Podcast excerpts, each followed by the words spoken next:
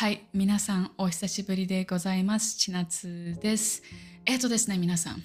あの、皆さんの中にはこれね、初めてのお話になる方もいらっしゃるかもしれません。え、千夏さん、ポッドキャストやってたの？えっ、と、実はですね、私最近英語の YouTube チャンネルを始めまして、え、千夏さん、英語の YouTube チャンネルをやってたの？とね、そこで驚かれる方もいらっしゃると思うんです。で実を言うと私はずっと Vlog のチャンネルをやっていて千夏田エモっていうね名前で昔は千夏 in オーストラリアってもうかっこ悪い名前でやってたんですけど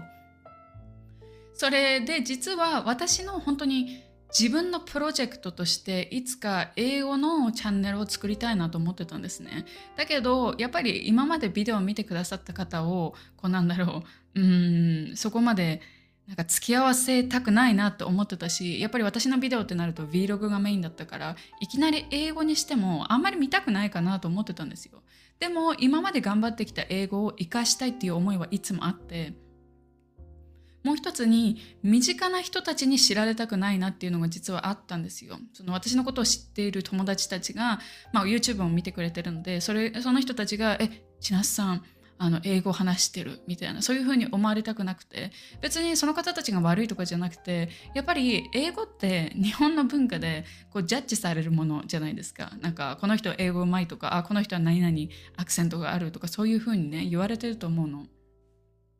だから私が英語でビデオを作った時にどうしてもその英語を話す私っていうのと Vlog を作る私っていうのは違うわけだよね。でそれをなんかこう見せるのが恥ずかしいというか何て言うんだろうねちょっと伝わりづらいんだけどなので恥ずかしくてあの公表できなかったんですよ。なのでひっそりと英語チャンネルを始めたのね。そしたらボーンってあのポーンって言ったんですよ。でそれであなんかこっちがメインになっちゃったみたいなそういう感じで今はそっちにね集中しているんだけども皆さんの中であのフル株の方たちは あの千夏座エモで多分出てくると思います千夏座エモ英語とかで出てくると思うのでもし本当にもうあ暇みたいな何も見るものがないとという時にあのぜひ見ていただいたらなと、うん、思いますよ。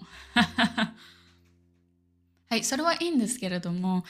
あのですね、新しいチャンネルを始めて、やっぱり英語なので、英語ピリッとしたね、コメントをされる方も結構いますよ。うん、私が Vlog を作ってる時っていうのは、やっぱり私のことをある程度好きで、このスタイルを気に入って見てくださってる方が多かったので、ほとんど、あ、千夏さんのそのスタイル好きですとか、千夏さんのお話が好きですって言ってくれる方だったんですよ。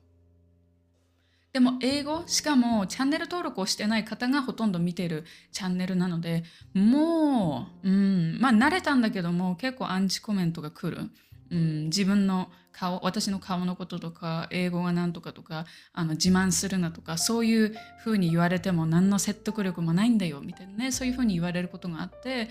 それで私はあそうですねと、うん、納得することだったら全然コメント残すんだけどそういう誰かを傷つけるような言葉のコメントはもう消してます。というのも誰の得にもならないじゃないですか。私の眉毛が濃いと。でその撮影前に眉毛剃ってからやれとかそういうふうにあるね辛いでしょそういう言葉でもそれって誰が読んでも誰が見ても得しないじゃないですかでだから私は普通に非表示にしてしまう、うん、で意外とあの傷つかない。っていうのも応援してくださる方もっといるって分かってるしそのコメントを読んでもなんかああそうですかっていう感じ。うん分かる？最初はびっくりしたのね。うんびっくりしたんだけども今は別別に大丈夫。っていう話でまあ今回そのヘイターっていうか人間関係についてちょっとお話ししたいことがあって皆さんは私にとって私にとってじゃないね私に対してどういうイメージを持ってるか、まあ、ちょっとわからないんだけどもしかして私が結構ぐさぐさって言うからぐさぐさとまでは言わないけどはっきり言うタイプだからあ千夏さんってハキハキしてるんだなとかあ自信あるのかなって思われてる方もいるかもしれない。あとは結構ライフスタイルとか自分の気持ちについて話してるからあ千夏さんって繊細な方なのかなって思われてる方もいるかもしれないわかんないんだけどあのやっぱさ人の性格ってちょっと変わるじゃないですか。その人生の中で、まあ、もちろんあの元気な時もあればちょっと落ち込んでたりとかあと人間関係で悩んでてこう本当は元気なんだけれどもシャイになってしまったりとかあとトラウマがあったりとかいろいろあると思うの。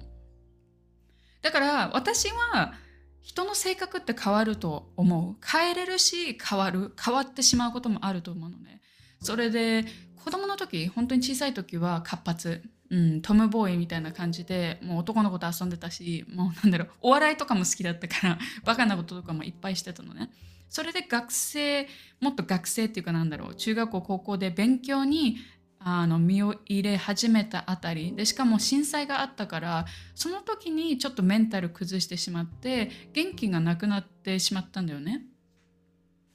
元気がないというよりもこうちょっとしたことで落ち込んだりとか自分に自信がないような発言みたいなのが増えていったの。それでこれすごく不思議なんだけど中学校その小学校の時とかってまあ昔からの幼なじみの塊ではあるんだけどもうワイワイみたいなもうあのこれ言っちゃっていいか分かんないんだけどあの私そのミーンガールのレジーナ・ジョージみたいな感じだったの。ボスみたいな感じ。でも威張ってないしいじめとは全然ないよ。だけどみんなの中心になってあなんかドッジボールしようぜとか あの Z は言ってないけど。とか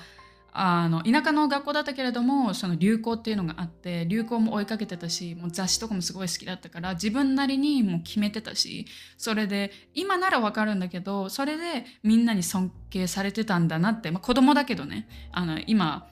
その何真剣に捉えてないけどあすごい謳歌してたなって思うし本当に楽しかった。それで高校になった時にちょっと落ち込み始めてで付き合う仲間たちもそういうちょっと自信ないなとか、うん、なんかこう静かにしてる方が好きだなっていう人たちとあのつるむようになったんだよね。つるむっていうかあとその人たちが悪いって言ってるわけじゃないよ。ただその人柄っていうか性格もちょっと変わっていったんだよね。でそういうのもあってだから自分の中で自分ってなんだろう強いのかな弱いのかなってちょっとこうこう探りながら来た、うん、10代後半っていうか20代前半っていうのかなそういうのもあったんですよ。で、まあ、人間関係の話なんだけどやっぱ友達は全然あの付き合い何も問題なかったしいじめられた経験とかもあんまりないし、まあ、ちょっとしたほら女子のいさかいとかはあったけどそれはなかったけど大人になって仕事を始めて上司からこの軽く見られるっていうか、まあちょっと意地悪みたいなされるっていうのは経験するようになったんだよね。経験し始めたんだよね。それはやっぱり大人になってみないとちょっと分かんないことっていうか仕事だからこその人間関係ってやっぱりありますよね。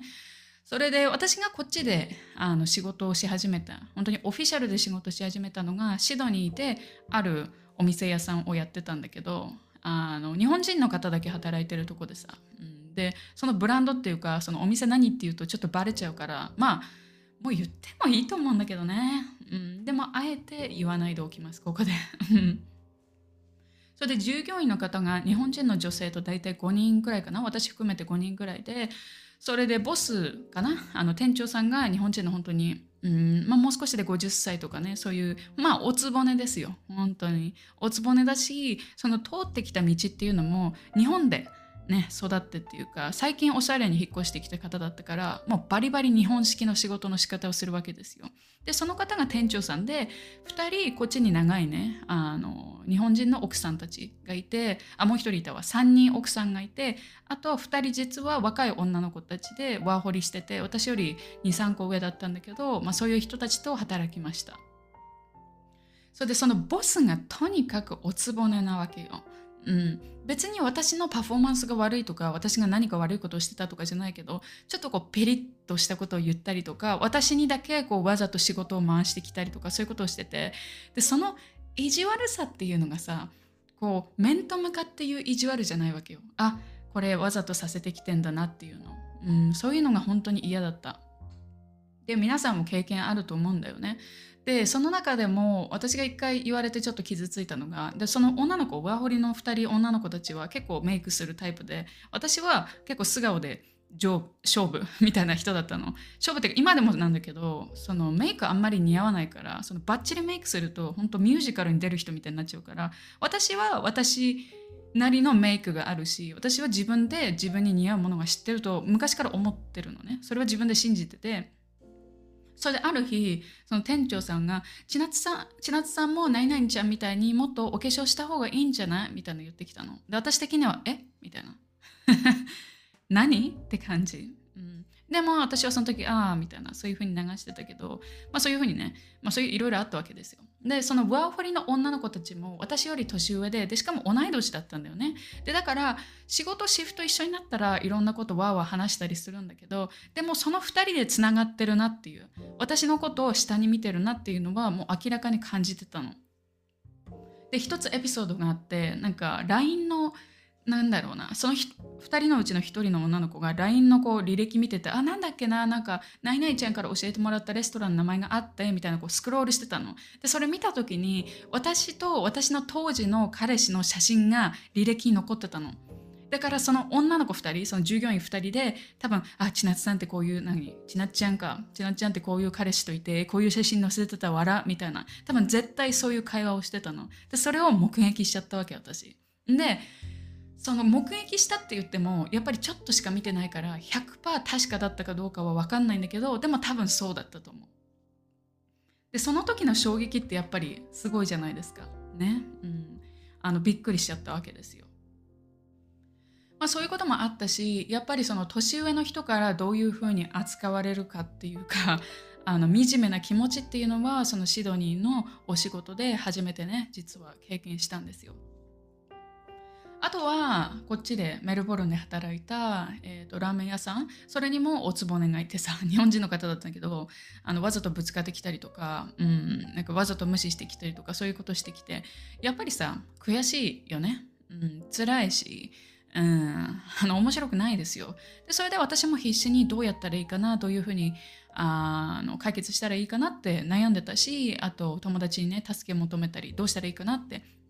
でその中でやっぱりなんだっけな英語でそういう言い方があるんだけど優しさで勝負しなさいと、うん、どんだけ意地悪されても優しさで笑顔で返しなさいっていうね。そういうふうに言われたの。でそれは確かだと思うしあの結構効果的ではあると思うんだよね。でもそれにはすっごい勇気がいるし自分の中ですごい強さがないといけない、うん、だし必ずしもそれが効果的かっていうとあの相手はねやっぱりどうしてもやってくるんですよ。そういう意地悪なことをね、うん、どんなに優しくされても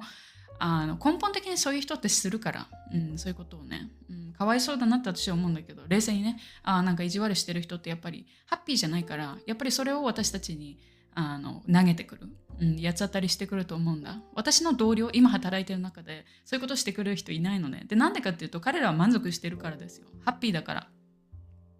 でそういうのは私たちも分かってるよね。でそうなった時にいじめだけじゃないんだけど例えば軽く見られるとかなんか嫌な仕事を押し付けられるとかじゃそれについてどうしたらいいかなって私の意見なんだけどあのこれが必ず当たってるってわけじゃないかもしれないんだけどそれに例えば「ノー」って言ったりとか、うん、であえて「あすいません」とかそういう弱く見せる自分それをやめる勇気も私は必要だと思うのね。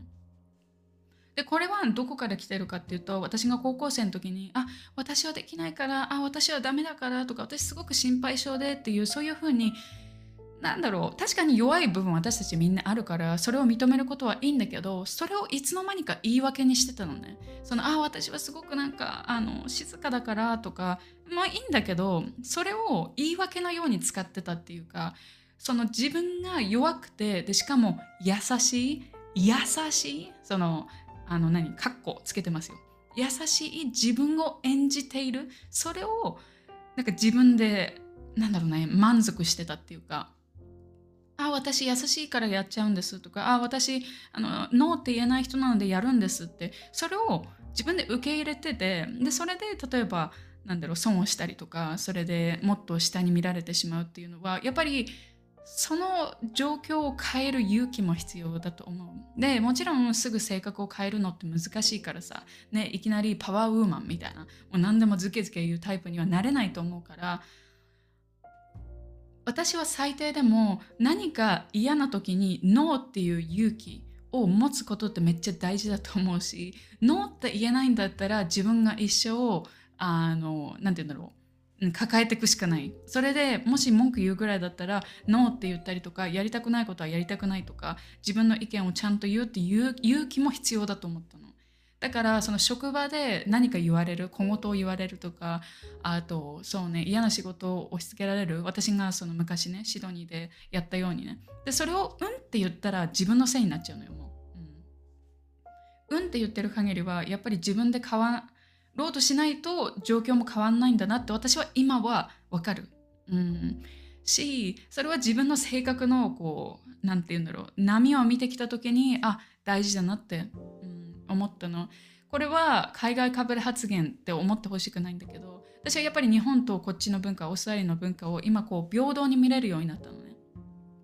日本にいた時は日本のことしかわからない。海外のことは聞いた話だしこっちに来た当時はわあオーストラリア最高みたいな日本のその風習とか考え方はもう全部ダメみたいな。でも今はいいとこ悪いとことか冷静に見れるようになったんですよ。やっぱりね大人になってさ。それで今思うんだけど日本の優しさってたまにちょっと違う時ある、うん、私たちは優しさって呼ぶんだ呼ぶんだけどそれは例えば弱さだったりとかあの優しい自分に満足していることの優しさ。わかる？だから本当は人のためにやってるんですとかあ私優しいからやってるんですって言うんだけどでもそれって実はその優しい自分に酔ってるっていうか、うん、でそれでいろんなものを請け負ってしまってそれでああ疲れるんだよねとかああの人はこういうこと言ってくるんだよねって言ってもでもあのやっぱそう言ってるだけじゃ変わんないっていうか、うん、そのはっきり言うことって大事だと思うし、大事だと思うし。みたいなね。伝わるかな。だからもし今私が例えばなんかちょっと嫌なね、うん、上司の人とか同僚の人がいたら私は状況を変えようと思って何か行動すると思う。うん、うんうんとか負ける自分で文句言ってるぐらいだったら例えば、まあ、直接言うとかあとボスに相談するとか、ね、信頼できる人に相談するとかあとはもはや仕事を変えるっていう勇気もすごい必要だと思う。私はこう見えてホリエモンの考え方のファンなんだけどさ。なんかねあの昔14万手取り14万であの仕事つらいですと、うん、どうしたらいいですかってなった時にえその仕事を続けてるあなたも悪いんじゃないって言ったのホリエモンさんがね。でそれで大炎上したらしいの。いやそれでも辞めれない人っているでしょみたいな。でも私もこう考えるんだけど確かに手取り14万とか15万ってきついじゃないですか。でも他にも仕事いっぱいあるしやろうと思えば行動できることっていっぱいある。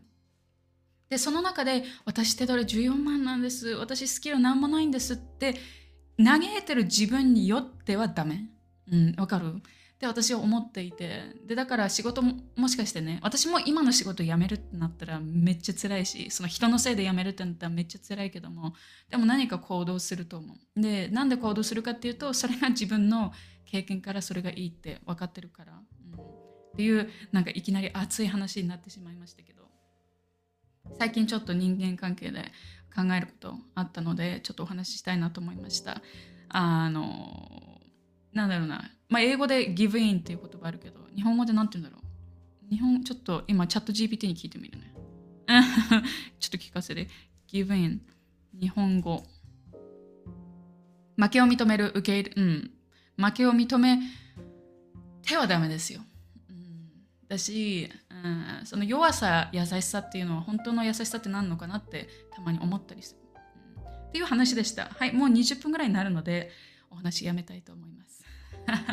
久しぶりのお話でしたけども皆さんどうでしたでしょうか？私は結構同じ話を何回も繰り返すタイプなので同じ表現がね何回も何回もあったらごめんなさい。あの今改善しようとねしてるんだけども。はい。では次は YouTube で ブツッと終わりになったね。うん、YouTube でお会いしましょう。